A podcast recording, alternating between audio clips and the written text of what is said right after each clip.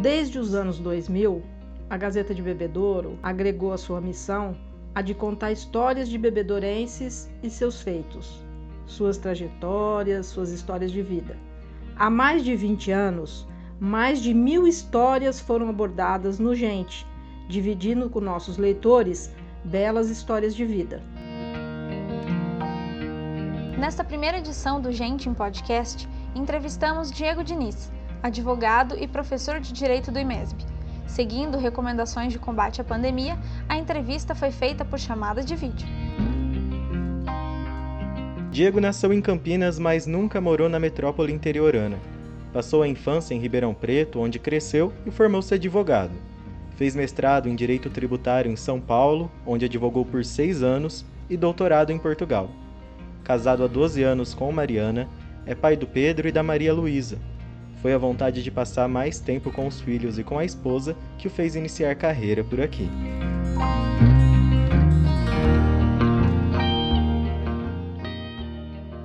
Diego, por que você optou pela formação em direito e pela especialização em direito tributário? Eu descobri que eu queria fazer o curso de direito na minha quarta série, é, aliás, quinta série. Minha professora de história, Lilian, na época lá na Anchieta, promoveu um debate. Eu lembro que estava sendo cogitado fazer um plebiscito quanto à possibilidade de ter ou não pena de morte no Brasil. Esse plebiscito não foi adiante, mas se cogitava, né? Assim como teve a época lá, o regimes, né? Que a gente teria monarquista, parlamentarista ou presidencialista.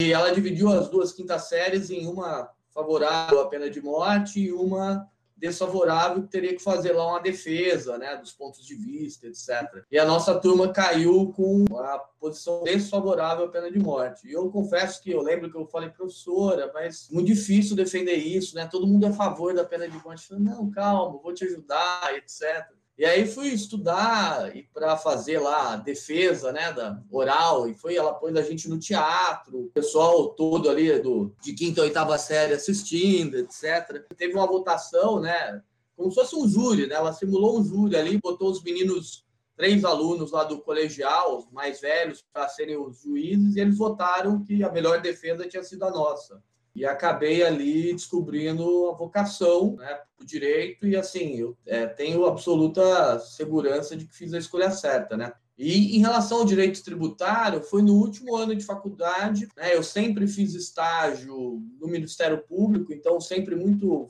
focado no direito penal, que era uma área que eu gostava muito, estudava bastante. E alguém me falou: olha, direito tributário é uma boa área, rentável, né, uma área bacana. E aí eu resolvi me aprofundar nos estudos, né? Eu até eu lembro que a época eu tinha um professor na manhã que não tinha tanta experiência prática, eu mudei né, a, minha inscrição lá na, na, cadeira de Direito Tributário na faculdade para a noite, porque era um professor que era advogado tributarista, um cara muito bom, inclusive falecido, teve um câncer severíssimo, morreu super novo, Ricardo Conceição. E ali eu me apaixonei pelo direito tributário, aprendi a gostar da, da, da disciplina, enfim. E aí, automaticamente, eu me formei. No dia seguinte, eu me inscrevi para fazer essa pós-graduação. E aí, comecei né, a estudar o direito tributário. Depois de dois anos com escritório próprio, ali tentando advogar com o direito tributário, né, recém-formado, 21 anos, super novo, né, vi a dificuldade que seria isso, porque normalmente são causas com valores expressivos. Né, eu sozinho, comecei a advogar sozinho, abri a porta do escritório lá sozinho percebi que eu teria que me vincular a algum grande escritório. Foi então quando eu tentei empenhar ainda mais na pós, para me destacar lá dentro e eventualmente ser contratado pelo Brasil Salomão. E é assim que funcionou. Ah, no final da pós, o pessoal acabou me contratando e eu comecei a advogar lá no Brasil exclusivamente com direito tributário desde 2003, desde dezembro de 2003. Diego, como estudioso do assunto, você acha que o brasileiro paga muito, paga pouco ou o suficiente em impostos? Se você comparar a carga tributária brasileira com a carga tributária no mundo, o brasileiro paga dentro de um padrão de normalidade. A carga tributária do Brasil não destoa em absurdo do resto dos países desenvolvidos do mundo. O grande problema, na minha opinião, no Brasil não é a carga tributária em si. Na verdade, você tem dois problemas. Primeiro, você tem uma política tributária no Brasil que, na minha opinião, ela promove uma injustiça fiscal. Por quê? Porque ela tributa muito consumo e de forma muito ineficiente. E aí, quando você tem muita tributação sobre consumo, quem costuma pagar mais proporcionalmente é aquele menos favorecido economicamente, que paga quando compra o arroz, quando compra o feijão, quando compra o leite, quando paga lá um serviço qualquer. Proporcionalmente, quem paga mais é o pobre. Essa carga tributária incidente sobre consumo. Porque o rico ele consegue se valer de medidas de planejamento tributário, proporcionalmente acaba pagando menos. Então, esse é um primeiro problema. E um segundo problema é que o dinheiro arrecadado com tributos é muito mal empregado. O problema não é você ter uma carga tributária de 35% do valor do que você ofere ao longo do ano.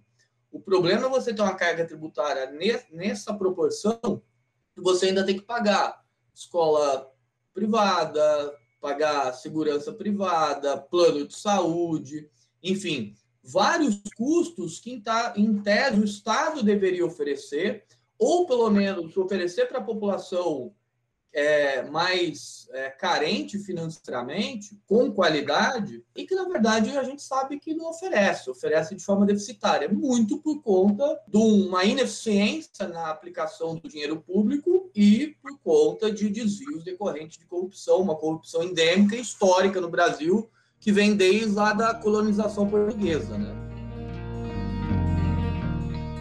Como você conheceu o IMESB? E quando você passou a dar aulas em Bebedouro?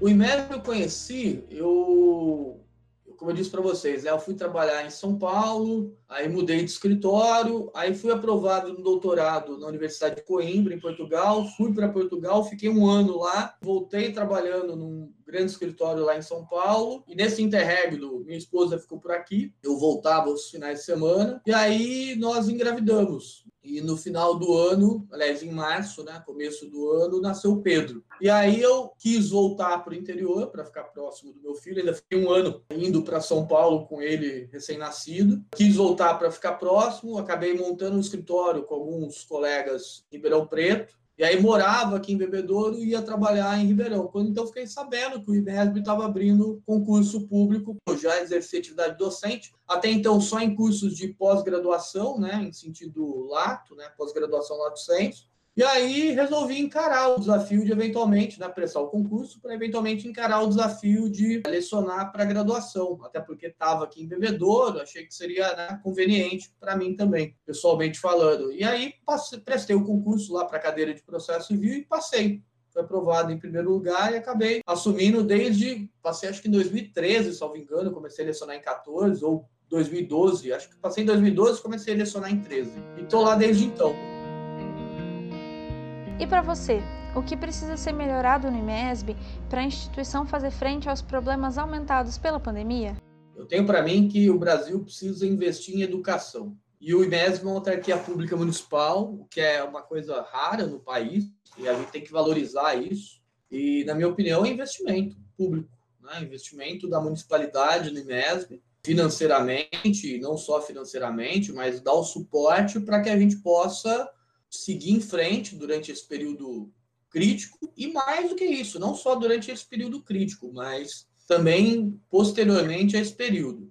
Além disso, na minha opinião, a engenhosidade de quem está dirigindo o IMESB de buscar parcerias, em especial com a iniciativa privada e com outras faculdades, inclusive internacionais, eu acho isso muito importante para fins do, do aprimoramento do IMESB. Eu vejo, eu sou professor também no curso de pós-graduação da Municipal de Franca, né? A Municipal de Franca é um caso de sucesso de uma faculdade municipal, né? uma faculdade de altíssimo nível, a Faculdade de Direito lá, uma das mais renomadas faculdades do país, super conceituada, recomendada pela OAB, um prédio maravilhoso. Eu dou aula na GV em São Paulo também, né? A GV é todo mundo, ah, GV, GV prédio da Municipal de Franca não devem absolutamente nada para o DGV, ao contrário, se bobear até melhor, tecnologicamente falando. Então, assim, tem como dar certo, né? A gente precisa ter vontade, né, para fazer as coisas darem certo. Então, acho que é investimento público e engenhosidade na busca de parcerias e procurar sempre estimular os nossos alunos a buscar o conhecimento de diferentes formas, né? não só em sala de aula, mas com parcerias também com iniciativa privada, com outras faculdades, intercâmbio né, de faculdades, eu acho isso muito relevante.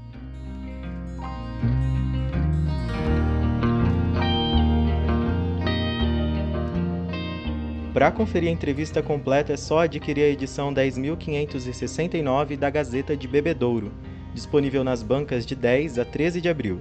Dá para conferir também pelo site www.gazetadebebedouro.com.br.